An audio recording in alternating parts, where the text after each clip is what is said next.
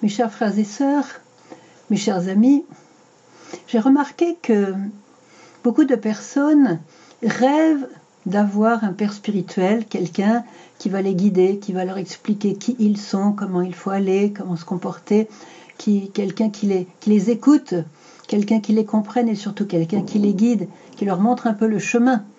Voilà, le meilleur chemin pour eux, pour vivre leur vocation, pour vivre leur appel. Voilà. Eh bien, les pères spirituels, il est vrai, se font rares aujourd'hui, ils existent, mais ils se font rares. Des prêtres qui prient beaucoup, qui n'hésitent pas à jeûner aussi pour euh, leur protéger. Bref, il y en a quand même peu et il faut vraiment prier beaucoup le Seigneur pour les trouver. Mais la petite Thérèse, par exemple, n'en avait pas. Il y a beaucoup de saints qui n'en avaient pas. Tout le monde n'était pas comme Sœur Faustine, avec un père spirituel qui est, lui-même euh, un bienheureux maintenant, le père Sopochko.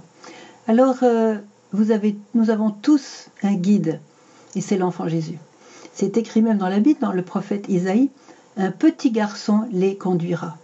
Et eh bien ce petit garçon, c'est l'enfant Jésus. Je voudrais vous parler de lui un petit peu aujourd'hui et surtout le prier avec vous.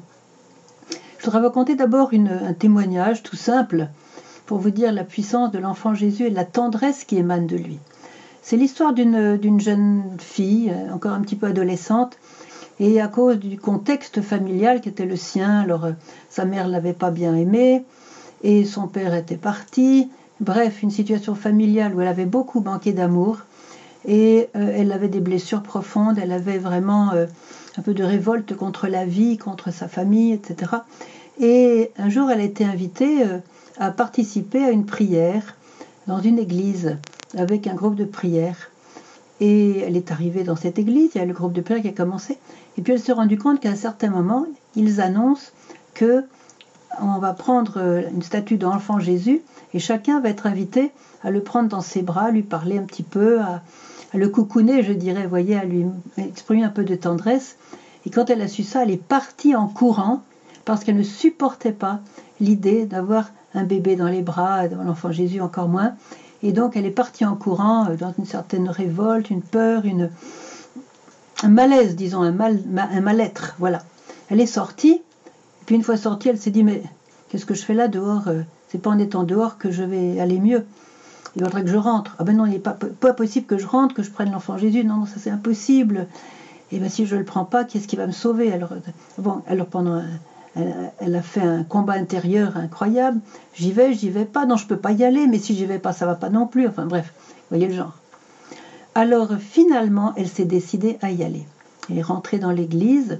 Elle s'est remise avec ce, petit groupe de personnes et voilà qu'elle a fait la queue pour recevoir l'enfant Jésus dans ses bras. Elle a reçu l'enfant Jésus dans ses bras et là, l'enfant Jésus a agi avec puissance sur son cœur. Il a mis du baume sur ses blessures. Ses blessures n'étaient plus des blessures de cri, c'était plus un cri qu'elle avait en elle, c'était une blessure douce. C'est pas qu'elle a été. Euh, le Seigneur n'a pas enlevé ses blessures, mais les a apaisées. Il a mis son onction dessus et elle a commencé à retrouver la joie de vivre. Elle a retrouvé la joie de vivre. Elle s'est réconciliée avec son passé, avec elle-même, avec son cœur blessé. Et elle, elle est devenue une autre personne. Et c'est l'enfant Jésus qui a accompli cela. Un enfant les conduira. Un enfant, c'est l'enfant Jésus.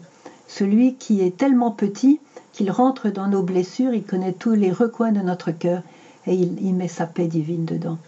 C'est la guérison de l'enfant Jésus, c'est toujours, la paix, la réconciliation, la joie. Voilà. Vous savez que euh, à Beaune, en France, à côté de Dijon, il y avait une, une, sainte sœur, s'appelait la vénérable Marguerite du Saint-Sacrement, était carmélite dans le Carmel de Beaune, et elle disait que toutes les prières offertes par les mérites de l'enfance de Jésus sont toujours exaucées. Alors je répète, les prières offertes par les mérites de l'enfance de Jésus sont toujours exaucées. Et puis je connais une sœur croate, une personne vraiment très proche de Jésus, qui, euh, qui a demandé un jour à Jésus, mais lorsque je m'adresse à toi en tant qu'adulte, tu m'exauces, mais tu prends un certain temps quand même pour m'exaucer. Mais lorsque je te parle comme un enfant, comme un enfant, tu m'exauces beaucoup plus vite. Mais pourquoi alors? Et Jésus lui a répondu cette parole magnifique. J'ai tellement aimé mon enfance. Alors maintenant, allons, je vous invite à prier avec moi l'enfant Jésus, l'enfant Jésus nouveau-né dans son berceau, dans sa petite mangeoire. Jésus, je voudrais te dire et te redire combien je t'aime. Je te regarde et je te vois si petit, si innocent, si vulnérable, si démuni. Et pourtant, tu es mon Seigneur et mon Dieu. Et le, te voilà, couché dans une petite mangeoire d'animaux, toi le créateur de toutes choses, toi, toi qui connais le nom des étoiles, dans une mangeoire d'animaux. Alors avec Marie, Joseph et les bergers de Bethléem, je viens moi aussi t'adorer. Je regarde ta mère Marie et j'apprends d'elle à t'adorer. Comme elle est belle, qu'elle est belle, très belle. Alors Jésus, je te le demande, transforme mon cœur. Je le voudrais si pur. Faisant ta petite crèche, viens habiter en moi. Et surtout, ne me quitte jamais. Viens à moi comme je suis. Et toi, je t'accueille comme tu es. Je te donne tout ce que je suis et toi, tu me donnes tout ce que tu es. Petit Jésus, tu sais, Hérode voulait te tuer alors que tu venais pour nous sauver. Alors je t'en prie, Jésus, garde-moi de tout péché et de tout ce qui pourrait te peiner dans ma vie. Remplis mon âme d'amour. Comble-moi de cette paix divine à laquelle j'aspire tant, surtout en ces jours troublés de notre monde d'aujourd'hui. Oh, comme je voudrais te prendre dans mes bras. Je ne vais pas m'en empêcher. Et voilà. Comme je voudrais te prendre dans mes bras, Jésus. Voilà. Et voilà.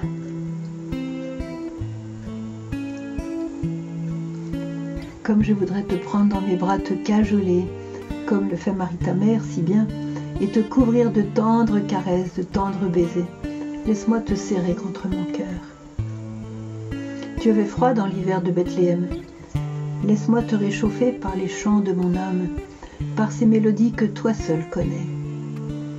Que chacun de mes actes d'amour secret te soit comme un petit brin de paille, ou plutôt comme un fil de laine pour te procurer un peu de chaleur. Et puis, d'où Jésus, garde-nous de Satan. Il travaille trop aujourd'hui. Ne lui permets pas de semer la division et la haine dans nos familles rétablir l'amour au sein de nos familles et entre tous les hommes. Qui d'autre pourrait le faire sinon toi, le roi d'amour? Le roi d'amour. Oui, que le mal s'écrase contre ton innocence. Enfant Jésus, j'ai une autre demande à te faire. Tu connais mes limites, mes blocages, mes impuretés, alors je t'en prie ardemment, guéris-moi de toute maladie qui m'empêche d'aimer. Je désire comme toi exceller dans l'amour. C'est le vrai but de ma vie avec toi. Petit berger divin, je m'abandonne complètement à toi. J'ai confiance en toi.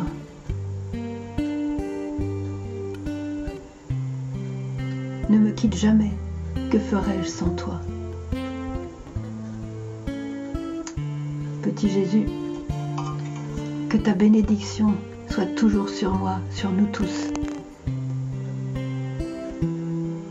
Viens caresser nos âmes si facilement inquiètes. Conduis-nous tous sur le chemin du salut sans oublier les brebis perdues. Car nous avons hâte de te voir de nos yeux, de te toucher de nos mains. Nous avons hâte de nous livrer à ton étreinte. En ce jour béni où toi, Jésus, tu seras tout en tous. Amen.